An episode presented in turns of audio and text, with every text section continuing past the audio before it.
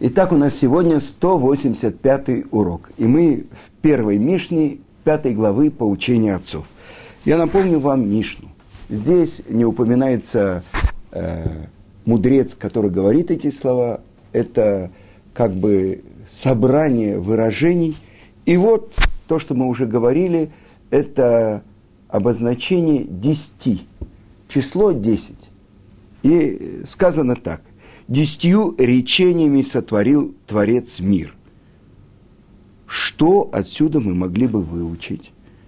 Ума Талмуд Ломар, это обычно что из этого мы учим? Ведь он мог создать весь мир одним речением.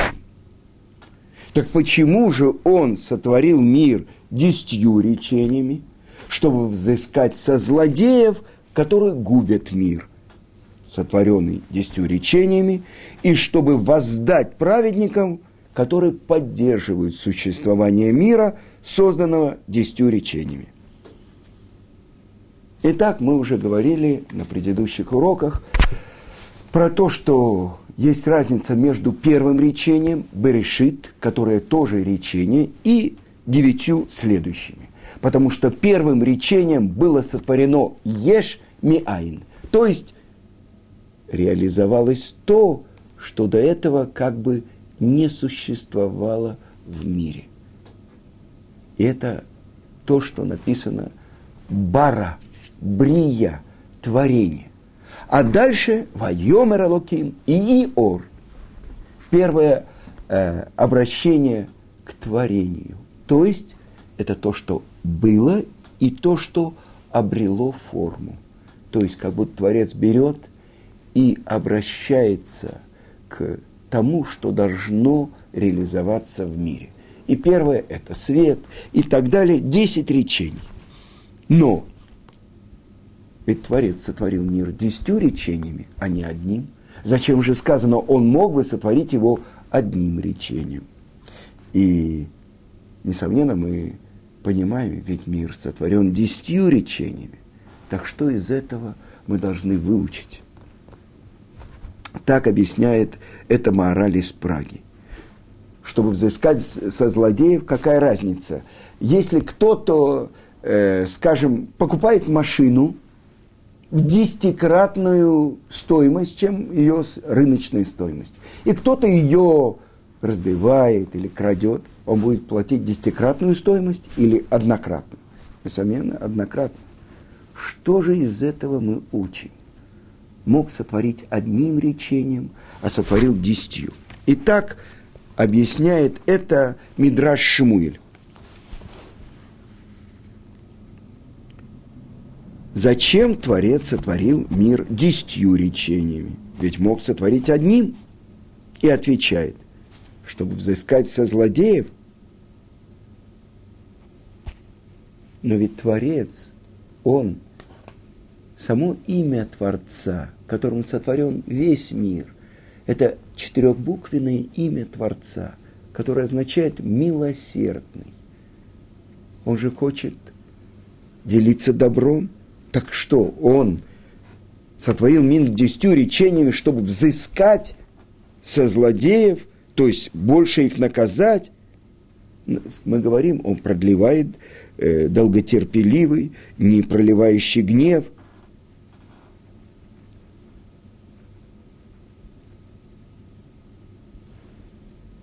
могли бы злодеи уничтожить мир, сотворенный одним речением, в котором все, как сказано в первом строчке, сотворил Творец все небесное и все земное. Так как же может быть так, чтобы злодеи могли, имели такую власть, чтобы уничтожить то, что сотворено одним речением? И это то, что говорит. Нет силы у злодея уничтожить весь мир. Творец сотворил его десятью речениями. Как бы свет Творца проходит десять фильтров.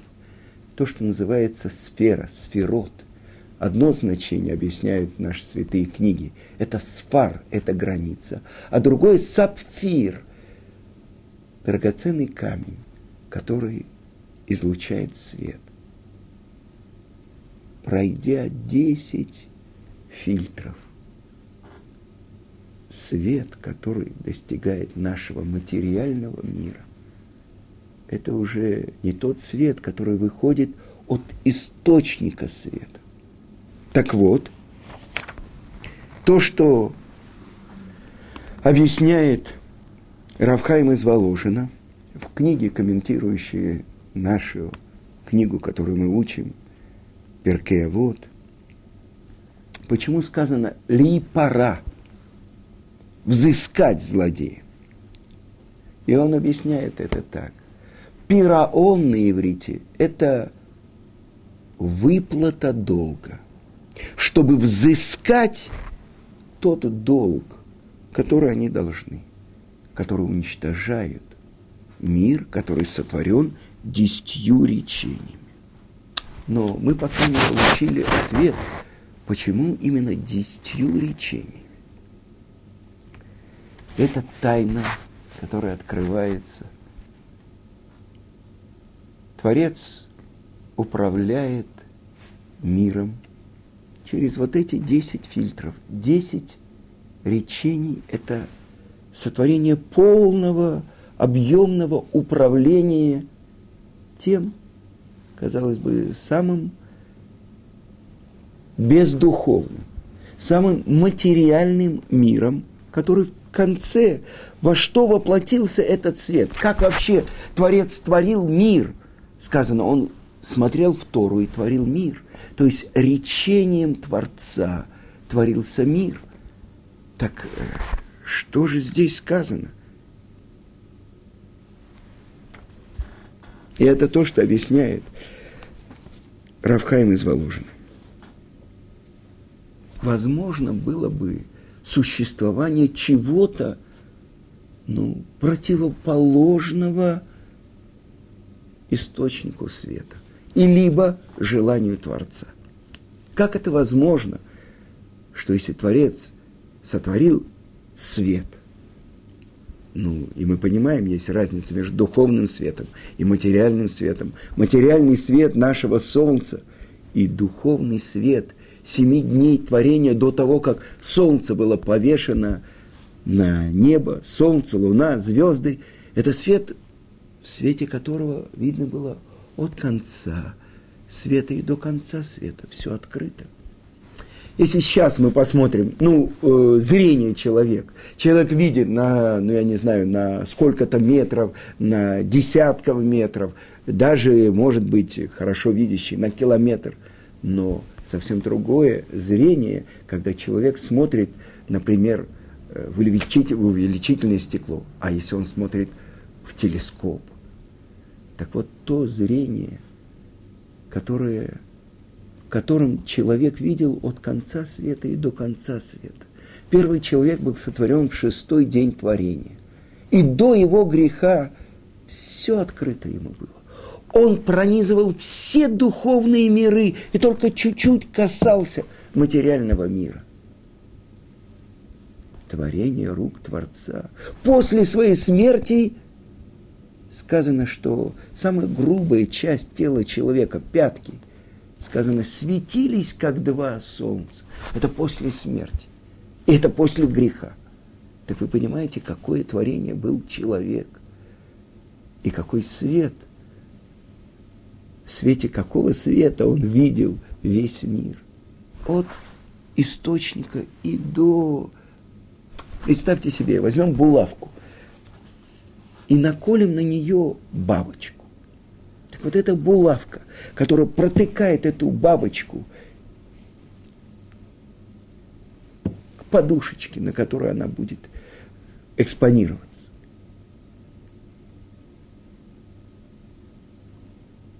Рука, которая берет эту иголку. Мысль, которая дает приказ взять эту иголку мысль про то, что вообще можно словить бабочку. Вы понимаете, сколько ступеней до того, как реализовалось это в действии. Наши мудрецы приводят такой пример. Хозяин хочет построить себе дом. Что он сразу берет камни и строит? Нет.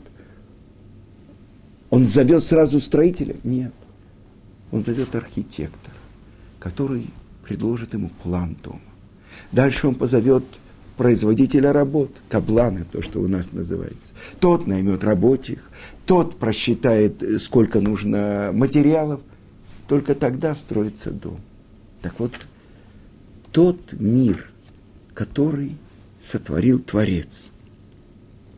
Как возможно в мире, который сотворил Творец, существование тьмы или зла, или дурного начала, соблазна? И тогда открывается, что это все сотворено по воле Творца. И оказывается, это глубокая тайна, что во всех проявлениях Творца в мире задает Моше Рабейну вопрос Творцу. Скажи, как я могу к тебе обращаться? Как твое имя? И Творец говорит, по моим действиям я называюсь. Проявляется Творец. Так вот, зачем же сотворено зло в мире? И это десятая ступень мы исполняем заповеди. А мораль из Праги говорит, что когда был сотворен мир, сыновья Ноха получили семь заповедей, чтобы мир мог нормально существовать, чтобы исправить себя благодаря этим семи заповедям сыновей Ноха. Но когда появляется еврейский народ, назначение которого реализовать волю Творца, быть его свидетелями мира, в мире, мы получаем 613 заповедей. 248 заповедей исполнять, делать, повелительных и 365 запретительных. Почему такие странные числа? И это открывает Талмуд, трактат Макот. У нас есть 248 органов тела – 248 заповедей делания. У нас есть 365 капилляров и сосудов. 365 дней солнечного года. Не делай, не иди по чужому пути, потому что там ты попадешь в западню. Не делай. Почему-то всему миру э, разрешено есть э, такое мясо, секое мясо. Сыновьям Ноха разрешено даже есть мясо с кровью, им запрещено только от живого животного отрывать кусочек и есть. А у нас такие запреты. Почему? Потому что тот, кто входит в операционную, ему недостаточно помыть руки. Он еще руки вытирает спиртом, а потом он надевает перчатки а потом особенная стерильность нужна, потому что он делает операцию, может быть, на сердце, а может быть, на мозге. Сколько было случаев, когда хирурги забывали э, и зашивали в тело человека всякие э, инструменты, перчатки. И про... Вы понимаете? Еврей, который должен исполнять 613 заповедей, делать, не делать. И не еврей, для которого достаточно семи заповедей. Объясняет это мораль из Праги, что это нужно для того, чтобы прийти к исправлению. То задание, которое получили мы, операционное. А человек, который работает с отбойным молотком на улице, ему совсем не нужно э, перчатки, ему не нужно э, особенные Э, очищение. Ему нужны крепкие перчатки, которыми он мог бы отбойным молотком работать. То, что я слышал от Рава Йосифа бен Парата, он объясняет так, что когда в цирке выступает дрессировщица собачек или кошечек и так далее, э, с бантиками, они прыгают через обручи, они там и ходят на задних лапках, Но когда в контракте ставят железные э, с, э, решетки, когда стоят пожарники с бронзбойтами, когда кто-то стоит с пикой, мы знаем, сейчас будут хищники. Объясняют наши мудрецы. Не дана Тара, но только против дурного начала, которое в сердце человека. Тогда то, что написано в Торе, делай, я не хочу делать. А то, что написано, не делай, я бы с удовольствием. Это то, что объясняет Раши. Почему мы не едим свинину? Разве мы ее не любим? Не хотим? Хотим и хотим, говорит Раши. Но это повелел нам царь, чтобы мы это не ели. Потому что есть особенное назначение у того, кто должен быть народом священников и народом святым. Святость. И это мы возвращаемся к числу 10.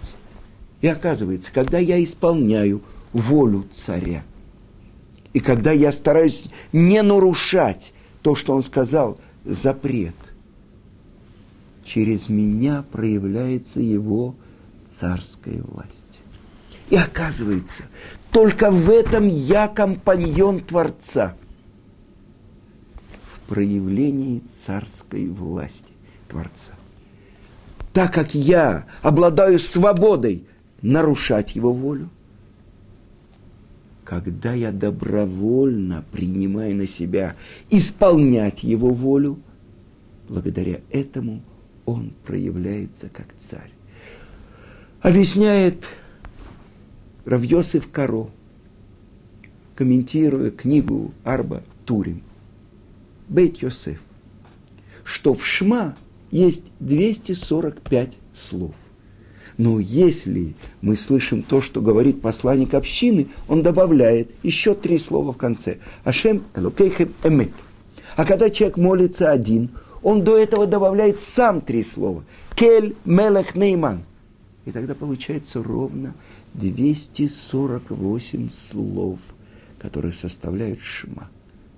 Вспомнили 248 органов, 248 повелительных заповедей. Творец сказал и стал мир.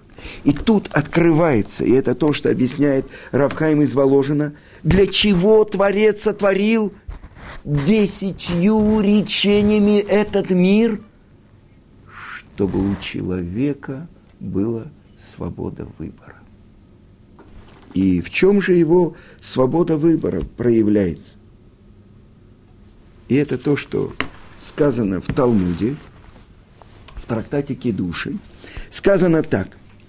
Учили наши мудрецы, чтобы человек постоянно смотрел на себя, как будто он наполовину обвинен и наполовину оправдан. Что это значит? Если он сделает одну заповедь, счастлив он, что он перевесил чашу весов на оправдание. А если он сделал одно нарушение, он перевесил чашу весов на обвинение. И что же получается? Обвинение против него и против всего мира.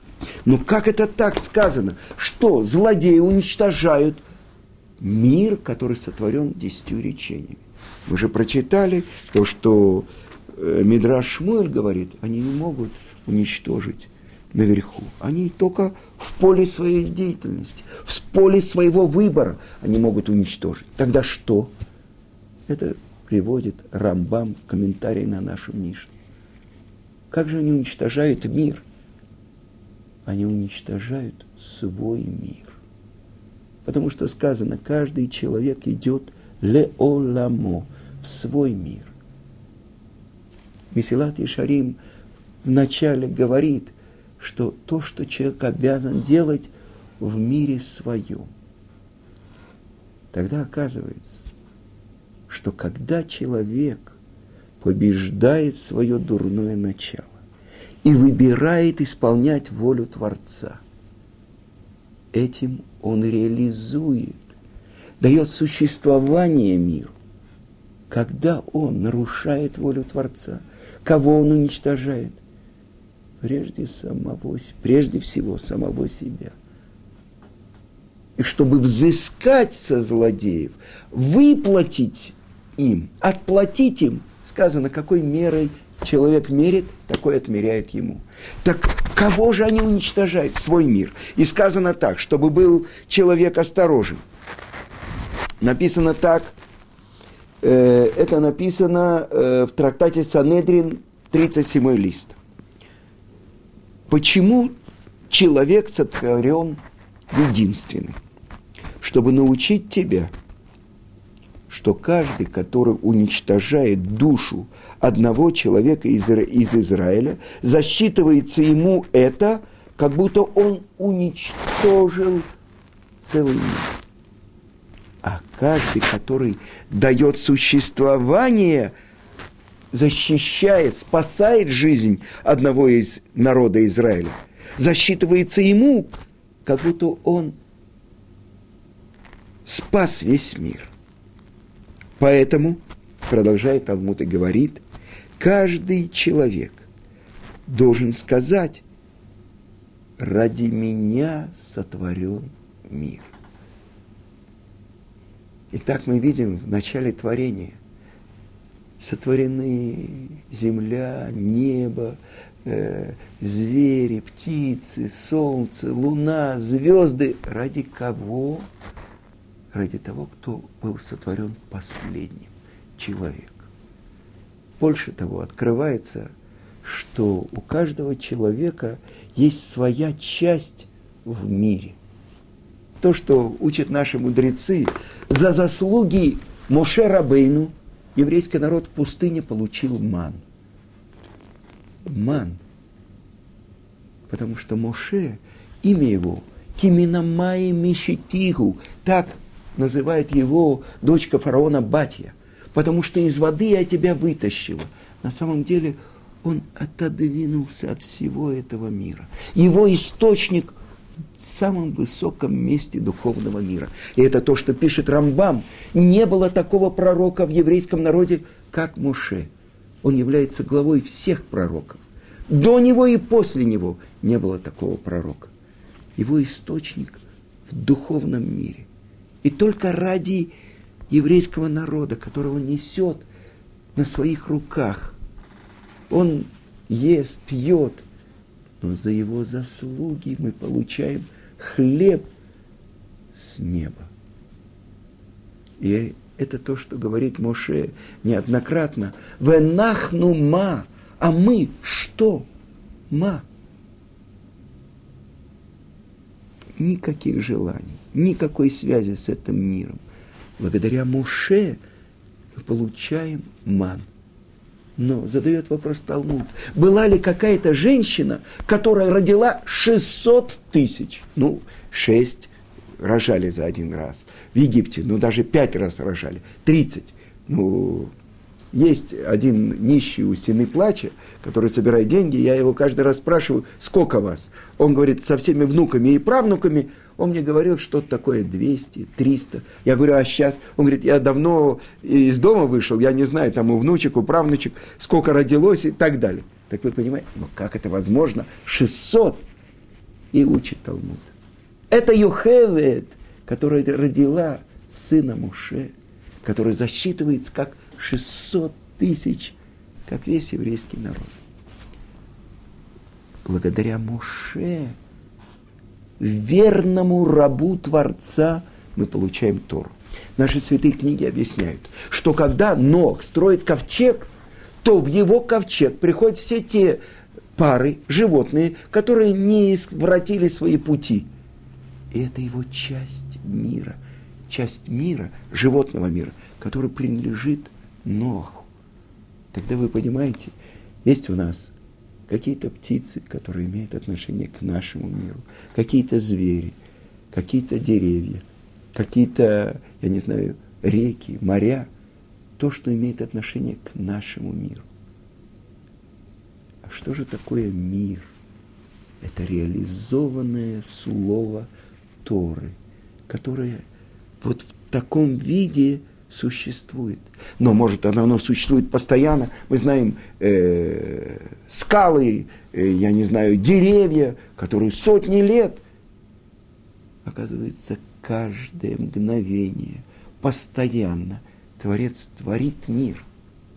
И мы сами тоже каждый день, когда человек открывает глаза, еврей, и говорит, «Модени или фанеха, благодарю тебя, Творец, за то, что ты вернул душу мою. Велика верность твоя». На самом деле это в какой-то степени новый человек.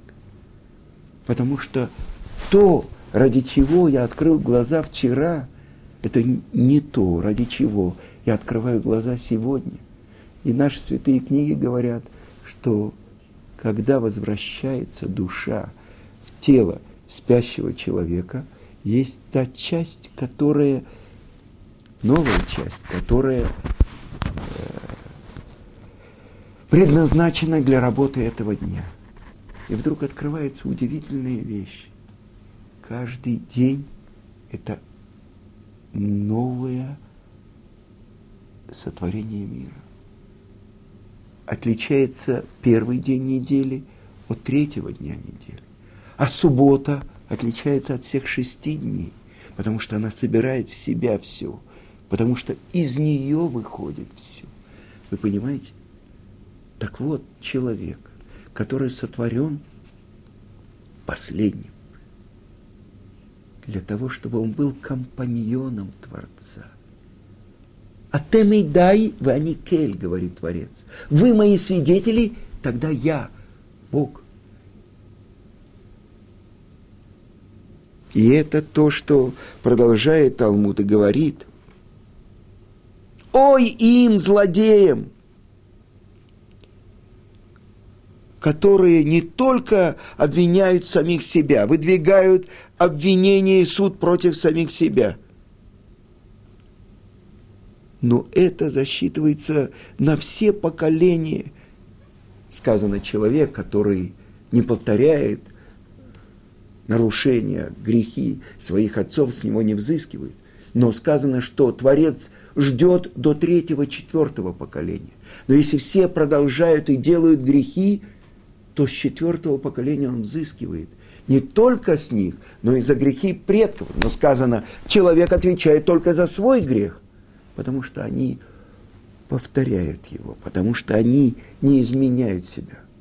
Если мы задумаемся, наши працы, Авраам – источник милосердия, Хес – это милости. Но Ицкак – это мера суда. Нет ничего моего, только ты – он продолжает отца, он тоже называется отец, но он открывает свой собственный путь. А Яков соединяет эти две противоположности. Безграничное добро, безграничный суд в рамках. И это серединный путь. И это путь Торы, это Яков. Так вот то, что открывается. Зачем Творец сотворил мир десятью речениями? Чтобы каждый из нас – был его компаньоном. Ашербара Элоким Лаасот сказано. То, что сотворил Творец, чтобы делать. Я принимаю на себя его власть, провозглашая его своим царем, реализую цель мира, который сотворен десятью речениями. Если же человек побеждает его, его дурное начало, он уничтожает прежде всего самого себя. Он не реализует свой план, ради чего эта душа спустилась в этот мир. Только для того, чтобы подняться еще выше, исполнить свое назначение, исправить те ошибки, которые в предыдущий раз не были исправлены. Так вот, несчастные эти злодеи, которые уничтожают мир, который сотворен десятью речениями, чтобы дать плату праведникам, которые дают реализацию, которые дают возможность существовать миру, поддерживают существование мира, который сотворен десятью речениями. Так вот, почему в мире существует зло, почему есть у нас дурное начало, которое в Талмуде называется «Он Ецерара», «Он Сатан», «Он ангел смерти». Для того, чтобы у меня была свобода выбора, и чтобы я добровольно принял на себя исполнять Его волю. В этом – назначение еврейского народа. И ради этого сотворен мир. Чтобы мы были его полными компаньонами. И тогда мы придем, и Творец даст плату. Но не ради платы мы служим Творцу, а для того, чтобы приблизиться к Нему и исполнить свое назначение. На этом пока мы завершаем.